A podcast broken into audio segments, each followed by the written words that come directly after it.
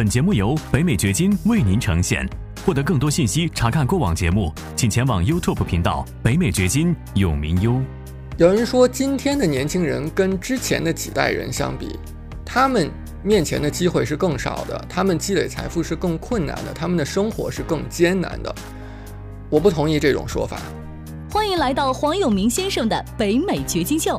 无论你是哪种角色，生意人、职场人、学生、父亲或是妈妈，你希望获得更高的收入，建立自己的财富，获得财务、时间和地理自由。为什么？因为你想要照顾好自己，照顾好你的家庭，照顾好你的员工。你想要有更多的机会旅行，更多的时间陪伴身边人。如何做到？这是一个价值百万美元的问题。北美掘金秀就要告诉你这个问题的答案。这种说法，它的问题在哪儿呢？就是他在分析这个事情，他在做对比的时候，没有考虑到我们的世界已经发生变化了，游戏规则已经发生变化了。当这个游戏规则发生变化之后，你仍然用老的玩游戏的方法去玩今天的游戏，你当然是会面临更大的困难，你当然是会发现今天的游戏玩不通。比方说，在以前，如果一个人他好好读书，去读一个大学，读一个好的专业，然后找一份好的工作，这条路是可以行得通的。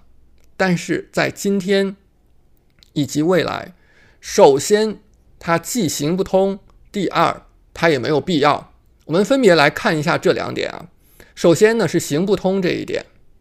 你看，现在美国有多少人，他们欠了学生贷款的债务，甚至有人到了四十几岁，仍然背着十万美元的学生贷款。美国政府搞了很多的学生贷款的项目。如果你看新闻的话，最近拜登政府还说要免除一定比例的债务。学生贷款是年轻人非常非常大的一个负担。那它带来的另外一方面的效应是什么？就是它刺激大学去设立了很多根本没有什么用处、根本没有什么鬼用处的那些专业。你去读那些专业，ROI 是非常低的，投资回报是非常低的。你读完以后，你能够有足够的收入去支持你的生活吗？你能够有足够的收入去还掉你的学生贷款吗？是相当相当不现实的，这是我们说，当你去用老的游戏规则去玩今天的游戏的时候，你当然是会发现今天的游戏更加困难了。你需要用新的游戏规则。一会儿我们来说新的规则是什么。你需要用新的方法去玩今天的游戏。第二呢，就是没有必要，因为在互联网普及之前。我们要获得知识，我们要获得信息，我们通过什么方式啊？我们去图书馆，我们去学校。但是现在有多少人查一个资料还要去图书馆呢？真的很多年没有进过图书馆，没有在图书馆里查过资料了，对不对？我们在网上就可以做这件事情。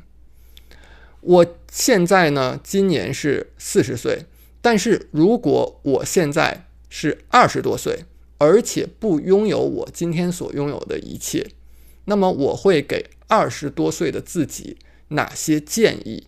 我会给自己四条建议，以便呢让我能够抓住现在的时代机会，用正确的游戏方法去玩今天的游戏，然后给自己建立起来财富，让自己不再为钱担心，不再为工作担心。包括把自己的时间拿回来，因为当你去给公司打工、给老板打工的时候，你是在出卖自己的时间。哪四个建议呢？首先，第一个就是要拥抱技术。为什么说现在的年轻人他会面临更多的新的机会呢？就是因为技术的发展。我还记得。我最早第一次上网是在一九九九年，那绝对是一个分水岭，现在回想起来，绝对是一个分水岭。现在的可能二十多岁的年轻人，尤其是零零后，从出生以来就生活在一个互联网普及的时代。但是我是十几岁之前没有互联网，我第一次接触互联网是一九九九年，那个时候还到网吧去上网。我还非常清楚的记得，在我第一次、第二次上网的时候，打开了几十个网页。我连怎么样把页面关掉我都不知道，最后我发现哦，我怎么在电脑上有这么这么多的页面？我才知道哦，要一个一个把它们给关掉才可以了。那是我第一次上网，但是呢，它给我打开了一个全新的世界，打开了很多新的机会。今天各种新的技术在突飞猛进的发展，包括 Web Three、Web 三点零。包括区块链、人工智能，还有 AR 技术、增强现实技术，或者是 VR 技术、虚拟现实的技术、3D 打印的技术，以及太阳能等等等等这些新技术，他们都在改变我们世界的游戏规则，给年轻人创造出来很多新的机会。最近呢，我身边有一个好朋友，他二十多岁。然后他到美国的湾区，说要到那边去淘金，他要到那边去住一个月。我是相当肯定他的这种做法的，因为你必须要到技术的前沿去，这是年轻人的机会所在。如果我二十多岁，我也会做这样的事情，我也会去看现在的新技术有哪些，发展方向是什么。而且，如果我人不在美国的话，我会告诉自己，你要早日到美国来。其实我有一点后知后觉。最早，我身边有一位朋友告诉我，你应该先到美国去读书，然后在那边通过什么什么类型的签证拿到绿卡，然后在那边留下来。我记得他是。大约二零一零年，最晚是二零一一年，跟我讲的这件事情，这是我第一次听到移民美国这样的一个路径。那实际上，我开始做这件事情已经是五年之后了。当然，应该说呢，我前面也做了一些尝试，但是那个尝试并不是一个很好的路径。真正靠谱的路径是从二零一五年才开始做的。所以说，要早考虑这种事情，不要后知后觉的。然后第二个，我会给二十多岁自己的建议，就是要早日拥有你的房地产，早日投资房地产。现在回过头看，其实我开始投资房地产的年龄，你说很晚，也不算太晚。我是。二零一零年买的我第一套房子，那个时候你现在看来的话是二十八岁，也不算是很晚的年龄。但是这件事情我告诉你说，越早越好。如果是十八岁，就不要二十八岁，就肯定不要三十八岁。十八岁就应该拥有你的房地产。如果二十二岁，就不要二十五岁。当然。有些朋友可能会说，这个话说起来简单。那二十二岁的时候，你怎么样拥有房地产？很多人的思路，他仍然停留在什么阶段呢？就刚才咱们说的老的游戏规则的那个阶段。我一说二十二岁你要投资房地产，他想的是什么？他想的是，哦，那我现在还在读书，或者是我刚刚毕业，我要先找工作，我要有好的工资收入。然后我把钱存下来，然后我再去投资房地产。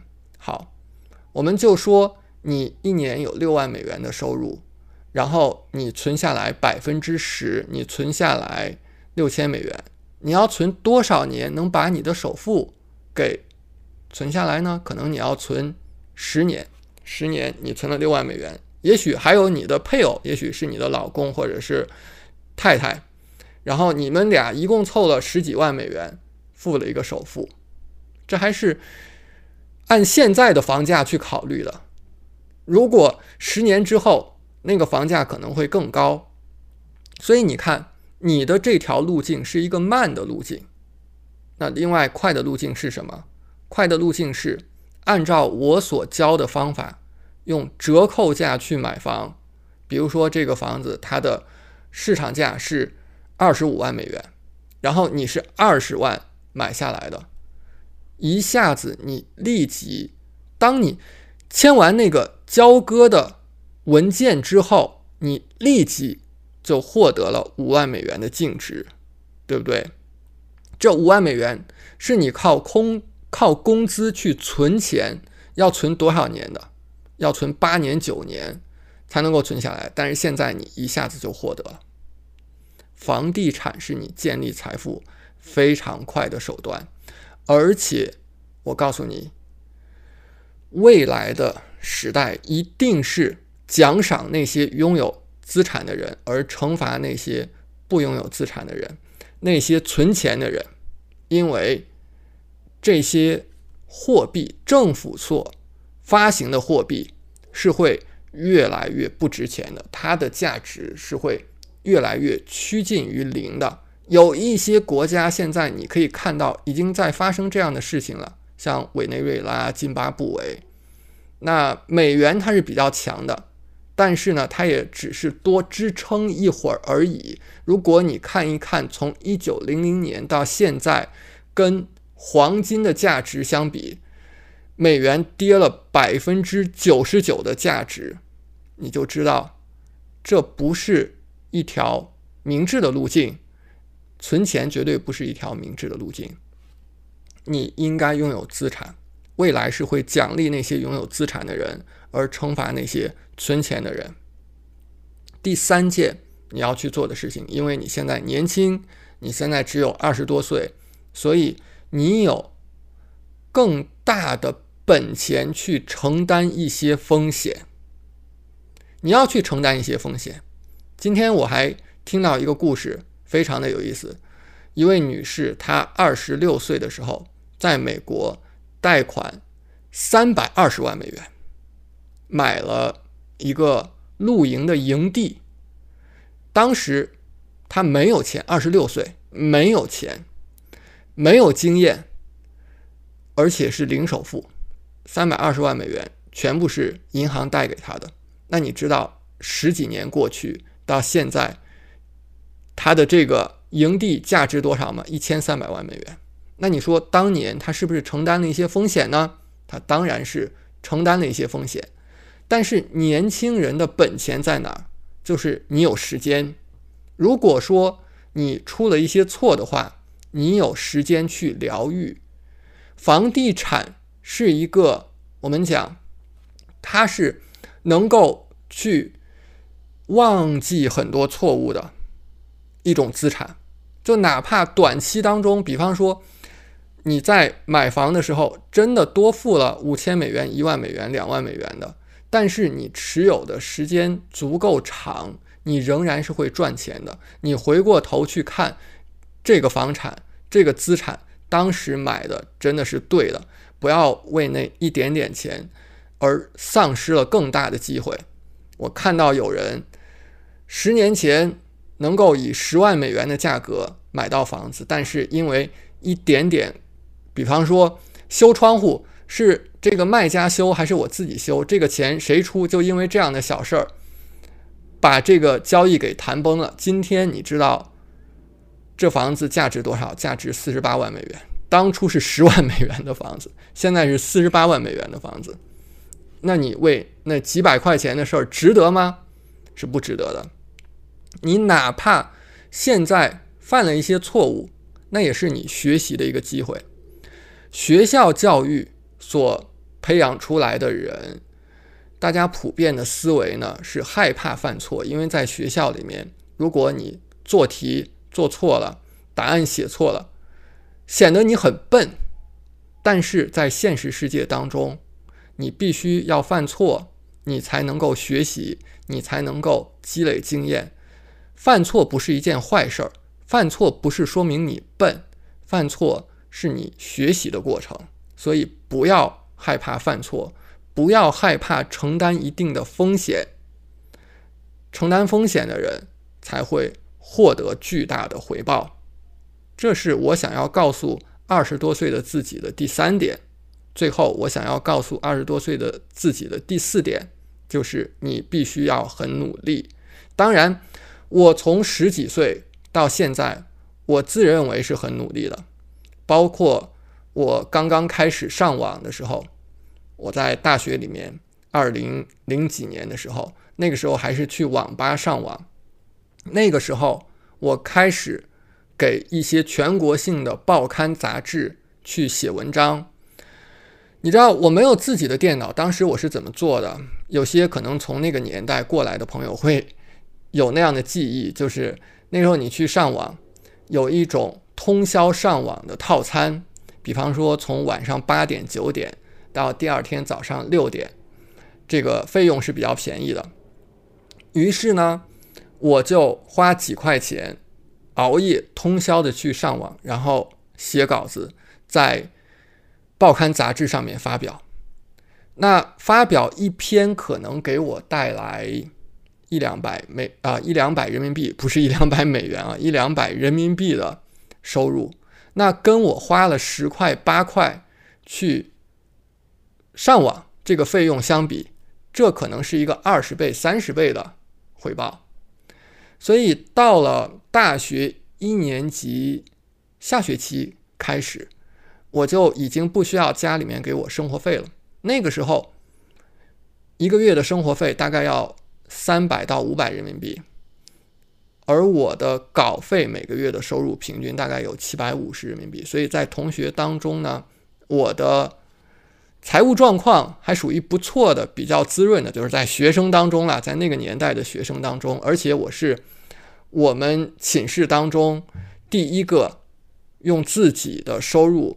买笔记本电脑的人，我把那些钱存下来，六千人民币，存了六千人民币，然后父母给了我三千人民币，然后花了九千三百人民币买了第一台笔记本电脑，我还记得是联想的，所以这些事情我记得非常清楚。我从十几岁开始到今天，我认为我是非常努力的一个人，做房地产投资。也是需要努力的。有的人，你看，他去操作一次、操作两次，遇到一些困难，遇到一些所谓的障碍，然后他就放弃掉了。我教大家怎么样到房地产的拍卖会上去找那些便宜的房子，找那些便宜的地。我教大家怎么样寄信去找那些便宜的土地。有些人尝试一次两次。就放弃掉了。我告诉你，成功的人是怎么成功的？成功的人就是这个拍卖会，我每一次都去，每一次都去。我告诉你，然后接下来神奇的事情就会发生。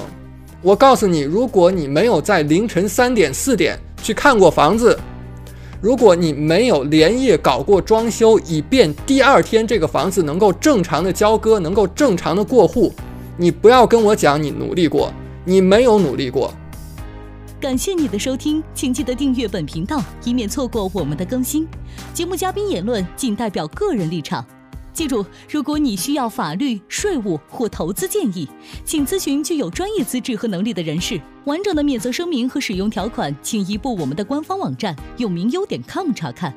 如果你想要获得更多有价值的信息，也欢迎前往我们的 YouTube 频道北美掘金永明优。在那里，你可以看到本节目的视频版以及更多新鲜内容。再次感谢您的收听，我们下期再见。